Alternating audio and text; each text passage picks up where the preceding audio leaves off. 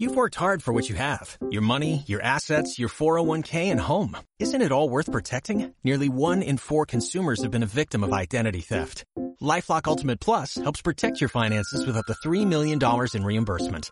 LifeLock alerts you to identity threats you might miss. And if your identity is stolen, your dedicated U.S.-based restoration specialist will work to fix it. Let LifeLock help protect what you've worked so hard for. Save 25% off your first year on LifeLock Ultimate Plus at LifeLock.com slash aware. Terms apply.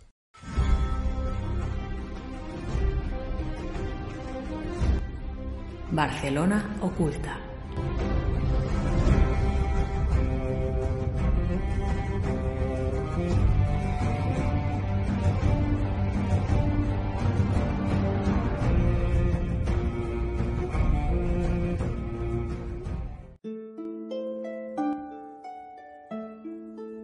A lo largo de su historia, Barcelona ha sufrido múltiples epidemias. Una de las más devastadoras fue la fiebre amarilla de 1821, que mató a una décima parte de la población. Las noticias de la prensa y los relatos de los dietarios particulares nos permiten reconstruir unos hechos que tienen paralelismos curiosos con los que vivimos 199 años después. El 3 de agosto de 1821, la Junta Municipal de Sanidad detectó una serie de muertes por enfermedad sospechosa en la Barceloneta. En un primer momento se creyó que podía tratarse de calenturas estacionarias. Algunos médicos sugirieron el aislamiento de los posibles contagiados pero la mayoría consideraron que esta postura era demasiado alarmista, negando el riesgo de la epidemia. Mientras las autoridades sanitarias creían tener la situación controlada y hacían llamadas a la calma, el brote se iba extendiendo. Ante el goteo de muertos se aislaron todos los enfermos en un lazareto sucio.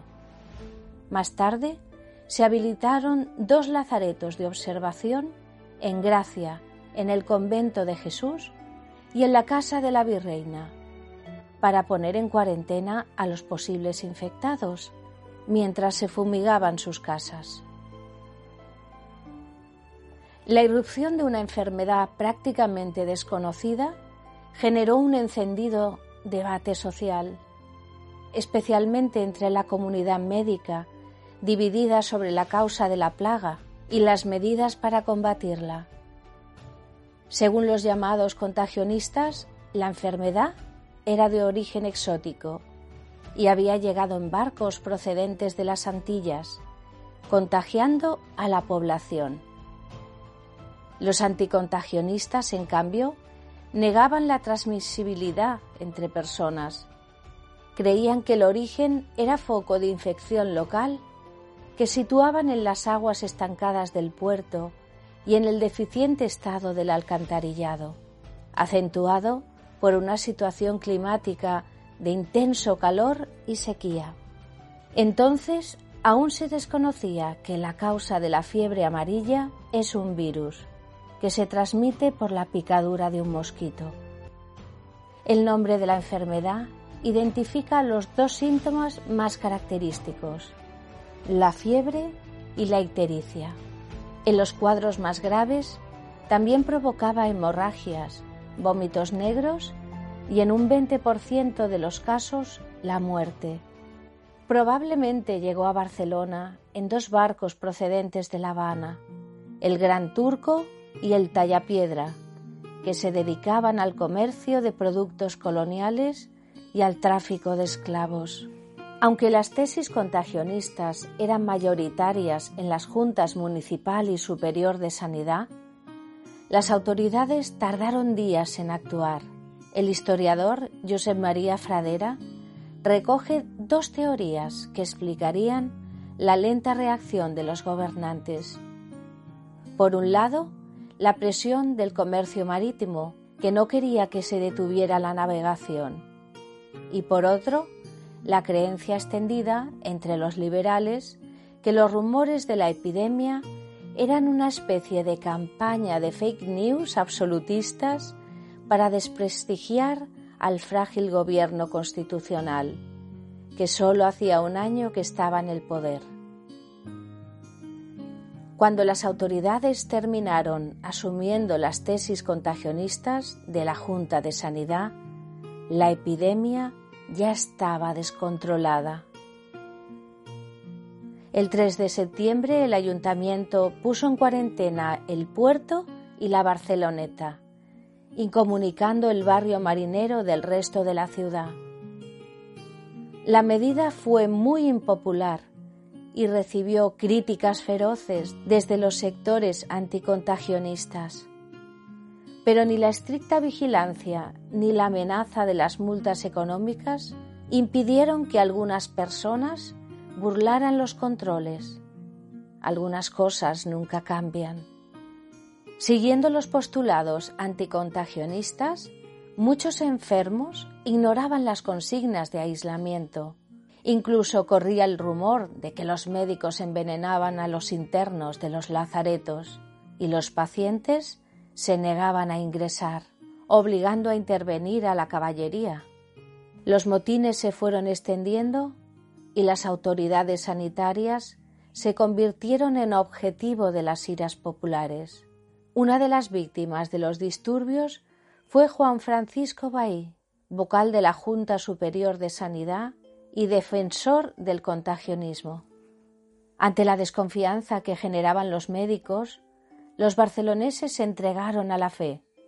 El 2 de septiembre comenzaron las rogativas a la catedral se organizaban procesiones con la Virgen de la Merced bajo palio, seguida de miles de personas, incluyendo los representantes del Ayuntamiento Liberal.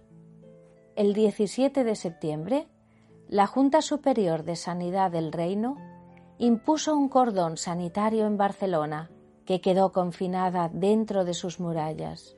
Los militares controlaban toda entrada y salida de la ciudad se suspendió toda actividad lúdica, como las corridas de toros, que eran el principal espectáculo de masas, cuando el fútbol todavía no existía.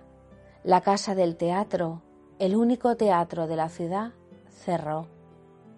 Se clausuró el puerto y la ciudad sufrió la escasez de alimentos.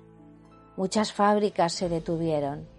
El pánico se extendió los disturbios y saqueos se multiplicaron por la falta de trabajo y de comida. La grave situación de Barcelona fue noticia internacional y los médicos extranjeros venían a la ciudad para estudiar la enfermedad. Las familias acomodadas huyeron de Barcelona, buscando refugio en los pueblos más ventilados. Los más desfavorecidos los menesterosos se quedaron confinados dentro de las murallas, sufriendo directamente los estragos de la epidemia. La Diputación de Cataluña, la Capitanía General y la Junta Superior de Sanidad se trasladaron a Esparraguera, junto a la montaña de Montserrat. Solo se quedaron en la ciudad las autoridades municipales, el alcalde José Mariano de Cábanas y sus concejales. Cuatro de ellos perdieron la vida. También murieron muchos médicos y religiosos que se quedaron para asistir a los enfermos. A principios de octubre se llegó a lo que ahora se llamaría el pico de la curva, con una media de 200 muertos diarios. Hacia mitad de mes, las familias humildes que habían sobrevivido pudieron ser evacuadas al llamado Campamento Sanitario de la Constitución, instalado fuera de las murallas. Era un asentamiento formado por 400 barracas, muy precarias. Se extendía por la falda norte de Montjuic, donde ahora está la feria, hasta la cruz cubierta. En cada barracón vivían 10 personas, en total 4.000 personas hacinadas en condiciones miserables. Recibían la ayuda benéfica de una sopa y dos reales al día. Más allá del pomposo nombre oficial, el campamento era conocido popularmente como la ciudad de Nioka. La Nioka era una mezcla de frutos secos que tradicionalmente se regalaban en los bautizos. El apelativo hizo fortuna y posteriormente se generalizó para referirse despectivamente a los barrios humildes e incluso a la ciudad de Barcelona. El 18 de diciembre de 1821 se levantó el cordón sanitario, poniendo fin al confinamiento de Barcelona. El campamento funcionó hasta el día 21. La fiebre amarilla dejó entre 6.000 y 9.000 muertes. Las cifras bailan según la fuente. De una población de unos 100.000 habitantes. El médico francés Mathieu Audouard incluso elevó las víctimas a 16.000. La mayoría fueron enterradas en el flamante cementerio del Poplanou, donde se erigió un templete en su memoria, y en especial a la de los médicos, clérigos y autoridades municipales, que se quedaron en la ciudad luchando contra la epidemia. El monumento todavía existe y es una reconstrucción del original hecha por Leandro Alvareda en 1895. A consecuencia de la tragedia, en 1824, se aprobó un decreto que obligaba a guardar cuarentena a los barcos procedentes de las Antillas. Pero ante las presiones de la poderosa Compañía Transatlántica de Antonio López, la resolución fue anulada en 1868. Solo dos años después, Barcelona sufrió un nuevo brote de fiebre amarilla que dejó un millar más de muertes. La historia se repite.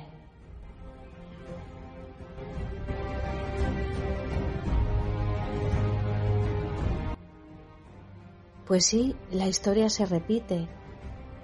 Y este texto lo demuestra. Este texto que encontré por casualidad buscando curiosidades de Barcelona por la red, di con este blog, Historias de Barcelona, y su autor se llama David, un periodista de profesión. Muchas gracias, David. Tienes un blog precioso, interesantísimo. Como tú dices, te gusta investigar las historias que se esconden detrás de los pequeños detalles. Estamos muy agradecidas de que nos haya permitido compartir su texto con todos vosotros.